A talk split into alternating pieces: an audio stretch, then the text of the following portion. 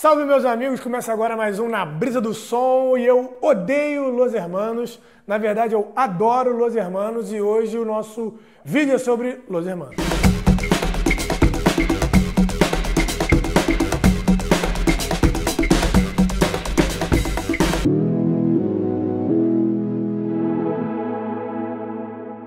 Los Hermanos acabou de fazer um show no Maracanã, botou 42 mil pessoas no Maraca sozinho, um fenômeno impressionante assim. Só quem tinha feito isso tinha sido Roberto Carlos, Ivete Sangalo e Sandy Júnior, os únicos três artistas do Brasil que sozinhos fizeram um show no Maraca, um fenômeno, uma coisa impressionante para uma banda que parou em 2007, o último disco foi em 2005, fizeram 11 shows pelo Brasil, vão juntar aí 200 mil pessoas, movimentando muita grana, um público que está renovado, encheram o estádio, assim, já teve outros shows internacionais, tipo a Madonna, Frank Sinatra, Paul McCartney, mas os brasileiros tinham sido poucos, artistas da indústria, né, em geral, e Los Hermanos estão sem gravar um disco desde 2005, estão em ato, sem tocar praticamente desde 2007. O público que é famoso, né? Os Los Hermanos têm um público que é famoso por ser muito devotado, cantou as 25 músicas do show.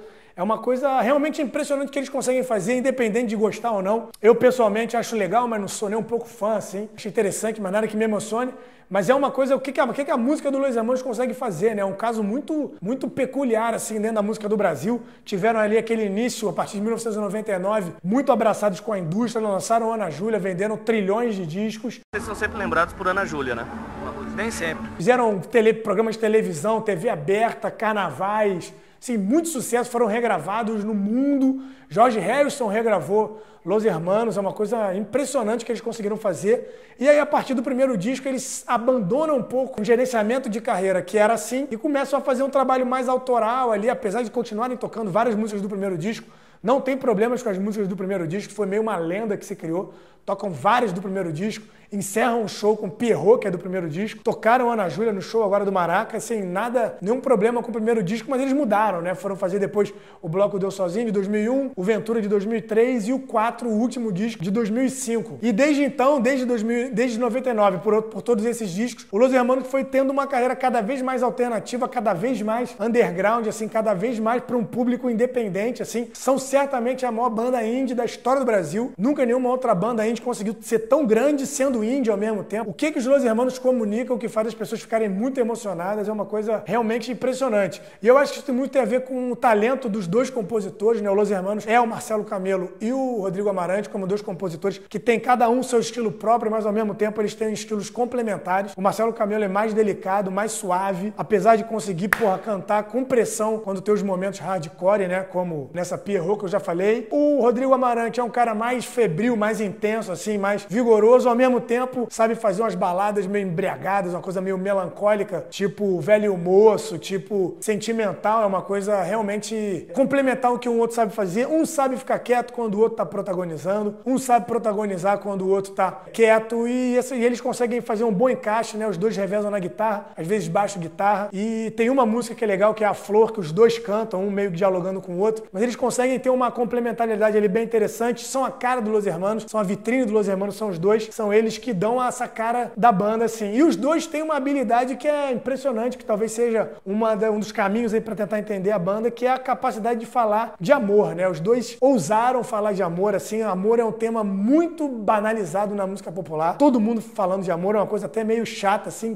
Todas as canções, 98% das canções estão tentando falar de amor. Essa coisa, assim, do sertanejo, do pagode, de uma MPB, né? Da sofrência. Todo mundo tentando falar de amor, o tempo inteiro falando de amor. É um tema muito e quando você está falando de amor, né, meu amigo, a cafonice está sempre do seu lado para te pegar. Muito difícil falar de amor sem ser cafona, muito difícil falar de amor sem ser brega, sem ser banal, sem ser vulgar, sem cair naqueles aqueles infinitos clichês de música de amor, rimar amor com dor, né? E não rime amor com dor, pelo amor de Deus, como já diria o Caetano Veloso, assim, mas os Los Hermanos ousam fazer isso, assim, se arriscam na, na, na música sobre os afetos, aí, os sentimentos e tal. Mas as pessoas se identificam, tu vai no show, tá todo mundo gritando de peito aberto, emocionado, gritam as baladas, gritam os rocks, gritam os boleros, gritam os hardcores, gritam as salsas, gritam tudo que os Los Hermanos colocam nas músicas. Pessoas gritam, a mesma pessoa que estava gritando hardcore está cantando, tá gritando uma balada e sempre com essa coisa muito do amor, assim, né? Parece que o Marcelo Camelo e o Rodrigo Amarante sabem transformar afeto, né? O sentimento e tal. E os desencontros, os encontros, as expectativas, as, as alegrias, as angústias e tal. conseguem transformar isso em música. Me lembra muito Roberto Carlos, assim, né? Um cara que escreve canções que as pessoas ficam emocionadas, assim, né? As pessoas realmente cantam aquelas músicas e sofrem e sentem muito a partir daquilo. O, tem muita gente que casa com música do Los Hermanos, tem muita gente que se conhece no grupo de zap do Los Hermanos, no grupo de Facebook do Los Hermanos. Tem uma coisa assim, o público do Los Hermanos é um público que fala de amor, vive um pouco esse, esse estilo de vida assim muito ligado aos Los Hermanos que quem não gosta também fica implicando com isso, né? Implica exatamente com isso, dizendo que é uma sofrência hipster com seus bigodes e suas pochetes, uma coisa meio homens heterossensíveis, né? A galera que não gosta reclama disso e realmente no show, assim, é um show muito masculino, um monte de homem gritando coisas de amor juntos e tal, uma coisa heterossensível, hipster, de classe média, né? Uma, você vê um público, é um público muito universitário, tem uma galera que ama, que se identifica loucamente com isso, vai no show, fica lá muito feliz e sente que eles estão né, cantando a coisas que são a sua vida, esse mecanismo de identificação muito comum nas músicas de amor. E uma galera que não suporta Los Hermanos, não suporta esse culto que o público faz em relação à banda, né? Negócio fascinante, assim, que música é essa que faz as pessoas ficarem muito eletrizadas, assim, uma coisa meio religiosa, assim, uma coisa meio profética, uma coisa meio culto. Ali os caras estão falando e tá todo mundo cantando tudo, né? Cantando emocionadamente, assim. Tem gente que não suporta essa coisa desse fã, esse fã meio Chico Buarque também, que canta tudo e fala das letras e tal,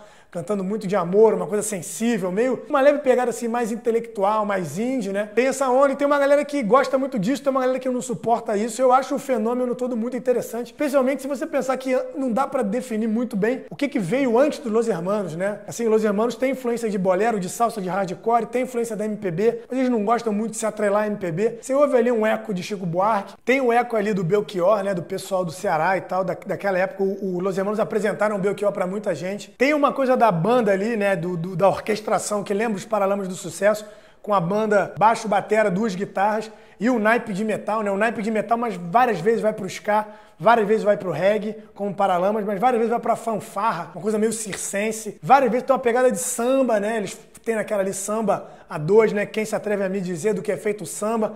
Eles fazem um samba que é diferente tal. Então, assim, você consegue ver algumas coisas, mas é difícil colocar o Los Hermanos numa certa linhagem de, da MPB, da música brasileira, assim. Tem gente que coloca o Los Hermanos como uma banda de rock. Eu acho um, uma nomenclatura interessante tal, porque tem o Barba, né, que é o batera, e o batera tem uma mão de rock. O Barba é um cara que toca rock, assim, ele parece ser um batera de rock tocando samba, um batera de rock tocando uma salsa, um batera de rock tocando um bolero, mas tem sempre aquele acento de rock. Acho uma nomenclatura interessante, porém, no, no show do Los Hermanos não tem muito um clima rock, assim, não é um público exatamente de rock. Que, que banda é essa que consegue, depois de 20 anos do primeiro disco, continuar atraindo tanta gente? Assim, assim então é difícil ver quem veio antes. Mas é fácil ver quem veio depois, né? Você vê que eles deixaram um legado assim, né? Tipo, houve o Rubel, tem muito a ver com Los Hermanos, você ouve o Baleia, tem muito a ver com Los Hermanos, o Cícero tem muito a ver com Los Hermanos, Castelo Branco tem muito a ver com Los Hermanos, o Tim Bernardi, que abriu o show do Rio, tá muito perto do Los Hermanos, apesar de ser muito diferente também. São, todos esses que eu citei são, são trabalhos interessantes, mas que você ouve